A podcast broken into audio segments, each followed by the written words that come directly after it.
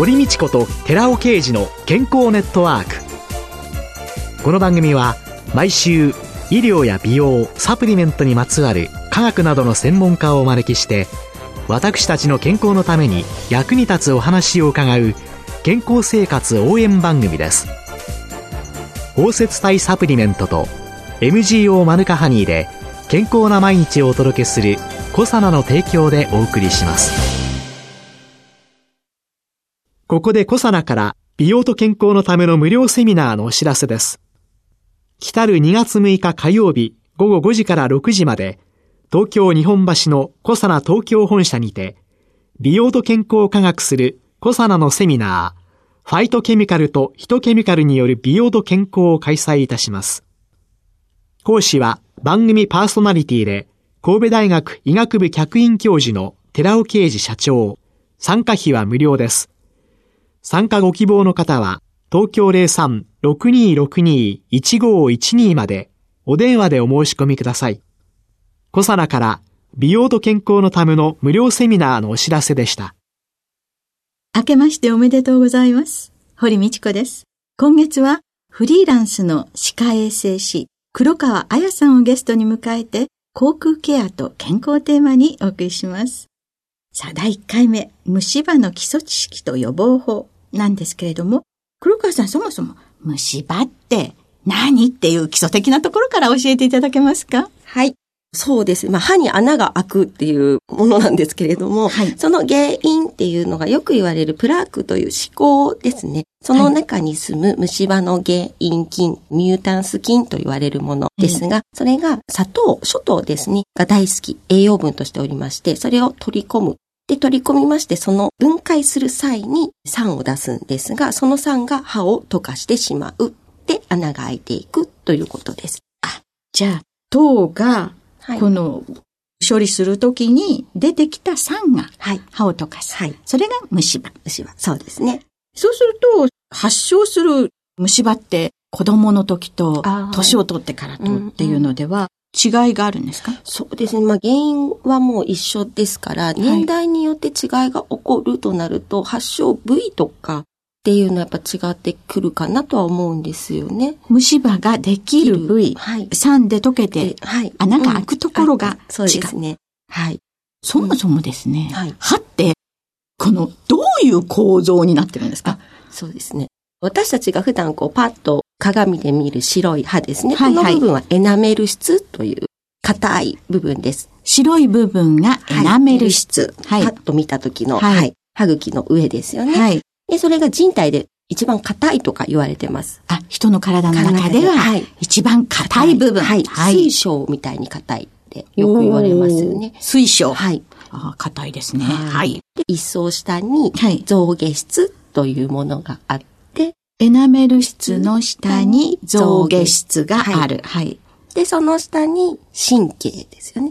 象牙質の下に神経がある。はい。はい。っていう構造をしています。そうすると、例えば虫歯で、まあちょっと穴が3で、穴が開いた、エナメル質だけだったらば痛くはない。そうですね。エナメル質だけだったら痛くないです。どこまで、神経まで行っちゃうと痛いんですか？象牙質まで行くと、象牙質に神経から栄養を取ってる管があるので、その管に穴が開くことで、水、冷たい水だったり。しみるっていう、あの現象が起こってくるわけですかそうですね。そこまで行けば症状が出てきます。あ、じゃあ象牙質まで行くと症状が出てくる。はい。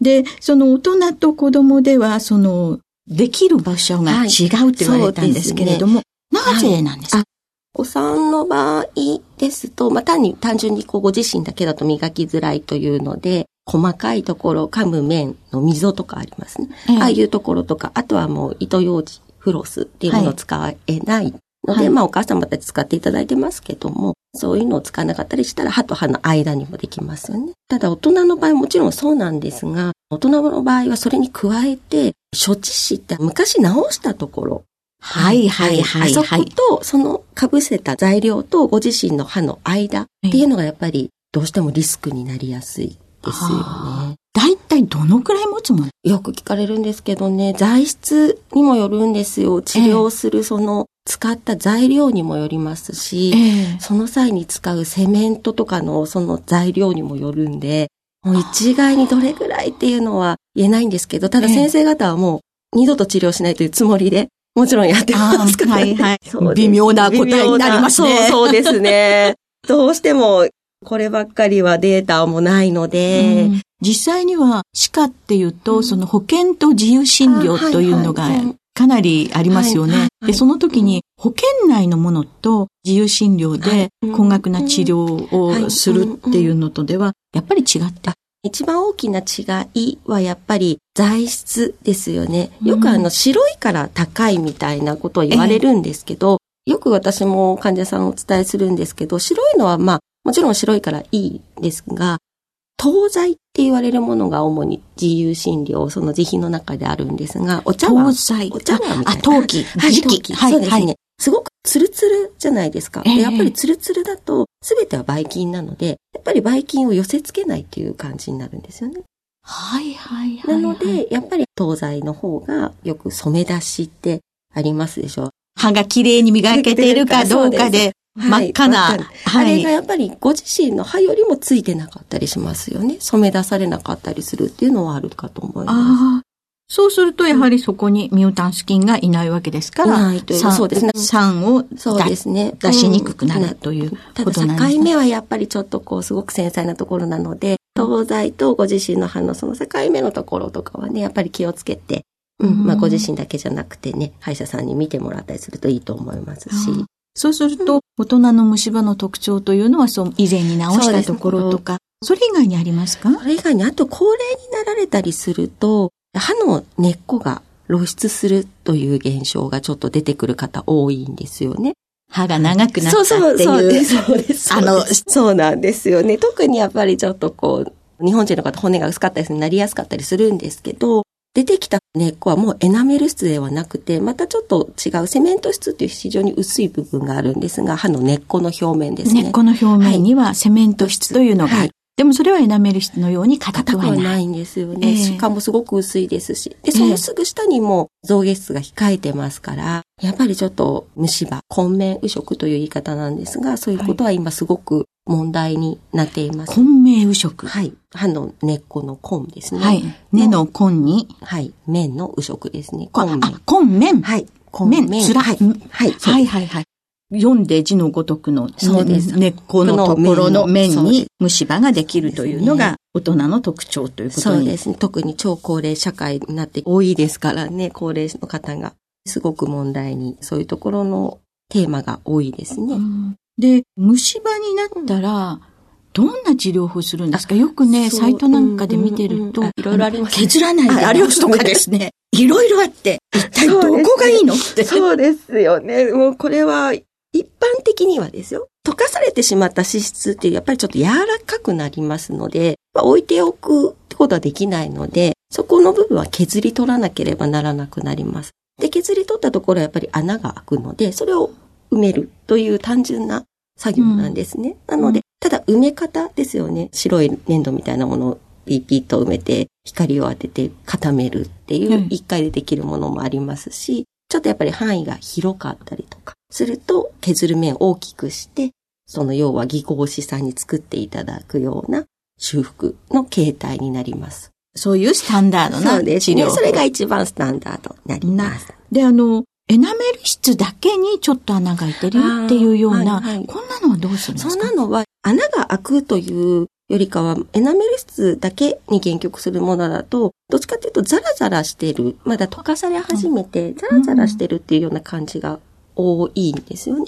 なのでそういうところは本当にもうばい菌溜まりやすいですから、よりよくこうケアをする、磨いていただくとか、あとはもう最近よく出ている、まあ、フッ素とかで磨くとか、フッ素の高濃度フッ素とか出てますけどね、そういったもので磨いていくとか、何より口腔内のご自身の唾液が修復してくれることもあったりするので、削って詰めた境目はリスクになりますから、どちらのリスク、ざらつきのリスクと境目のリスクをこう、測りにかけるようなイメージなんですけど、ただ、多くの場合は痛みもないですし、まあその時点では処置はしない。うん、っていうことエナメル質だけだったらば、まあ一生懸命自分できちんと。してそれっていろんな歯磨き剤、研磨剤ありますよね。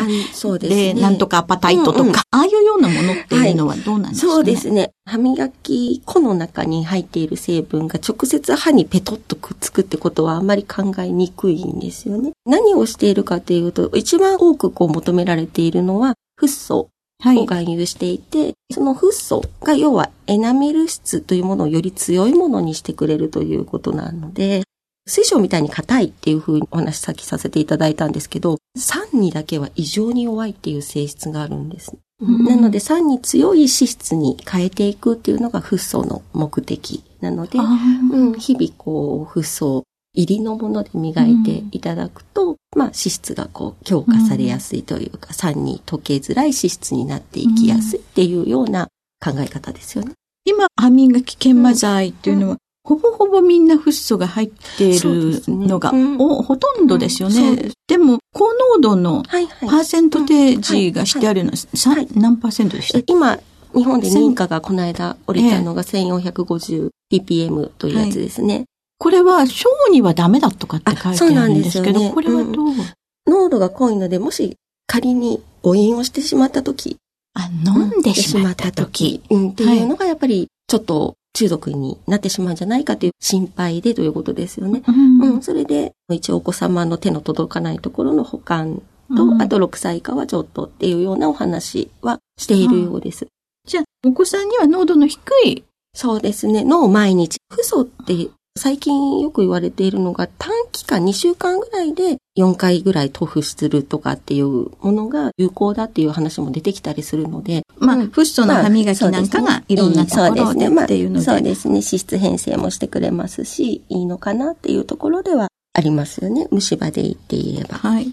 まあ、そんな歯磨き以外に、研磨剤以外に、虫歯にならないための予防法というのは虫歯にならないための、そうですね。もう原因が虫歯菌という菌と、そこに対しての諸島という餌、あとそれを放置するという時間でなっているので、その3つをうまくコントロールしていく。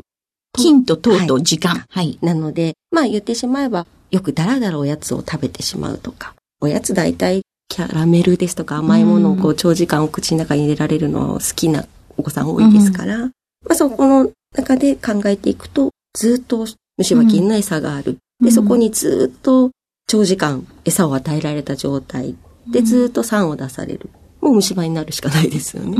なので、短時間でおやつ何か食べてね、まあおやつ必ず甘いものだけではないですけど、甘いもの何かこう、もちろんご飯とかパンにもちょっと入ってるんでね。なので食べたら何事もご飯もそうです。だらだら長く食べないで、パッと食べて、ゆすいで、お茶でゆすぐとか、お茶を飲むとか、お口をきれいにするっていうこと大事ですよね。あ、最後にね、はい、お茶とかそういうのを飲むことによって、口の中って、戻ってくる時間もあるので、戻ってくるというか、要は、外と時間ですよね。で、ちょっと酸性に傾いた口腔内がこう溶かされて、歯が溶かされていて、ただその後唾液が出たりするんで、その唾液とかが修復をしてくれるんで、はい、その戻ってくる時間をすごく大事に考えられる先生方は、30分後、食後30分ぐらいで歯ブラシしたらどうですかっていう方もおりますし、ただね、やっぱ人によるとは思うんですけどね。まあ、定説はないけれども、うん、なんとなくあるってことなんですね。すねまあ、一番はでもご自身のその歯の状態を専門の方にやっぱ見ていただいて、歯医者さんで、あなたはこういう歯だから、やっ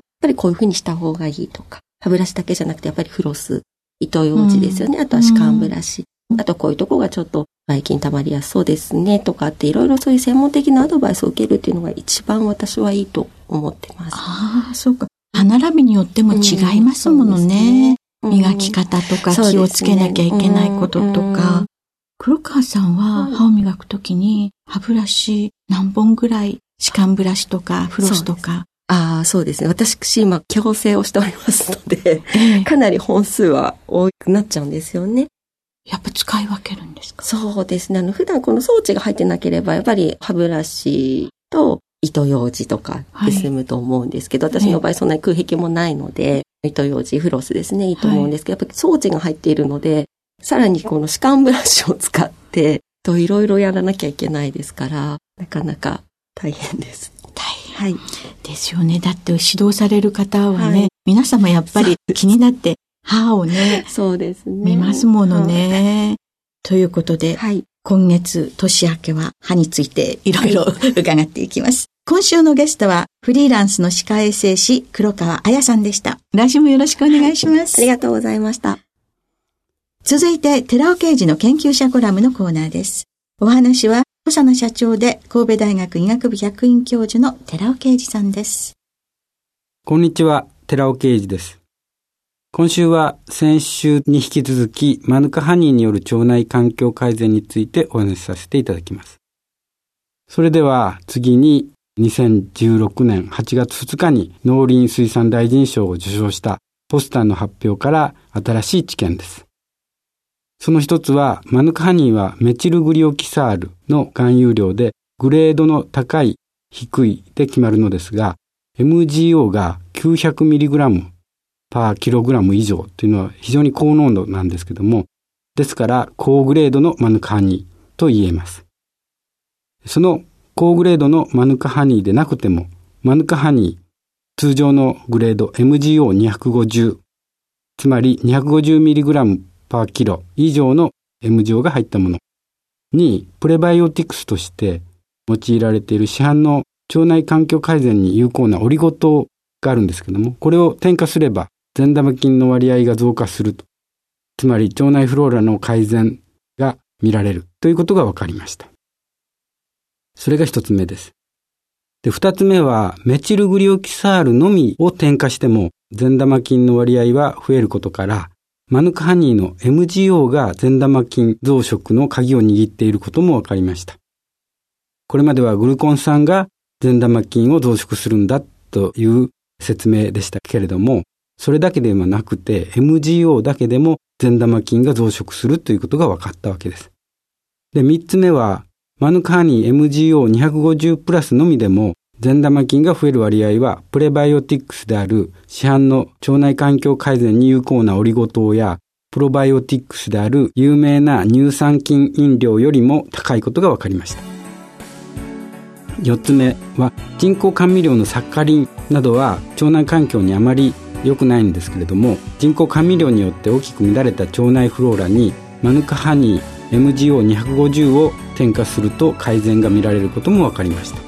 といったようなものが新しい知見として確認されていますお話は小佐奈社長で神戸大学医学部客員教授の寺尾啓二さんでした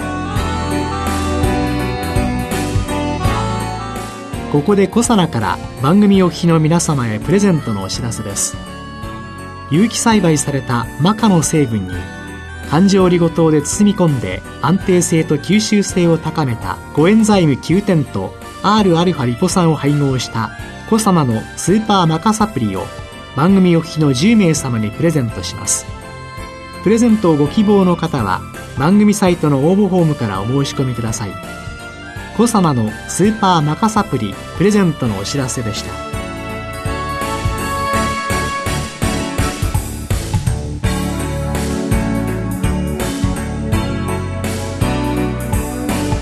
堀道子と寺尾啓二の健康ネットワークこの番組は包摂体サプリメントと MGO マヌカハニーで健康な毎日をお届けするコサナの提供でお送りしました。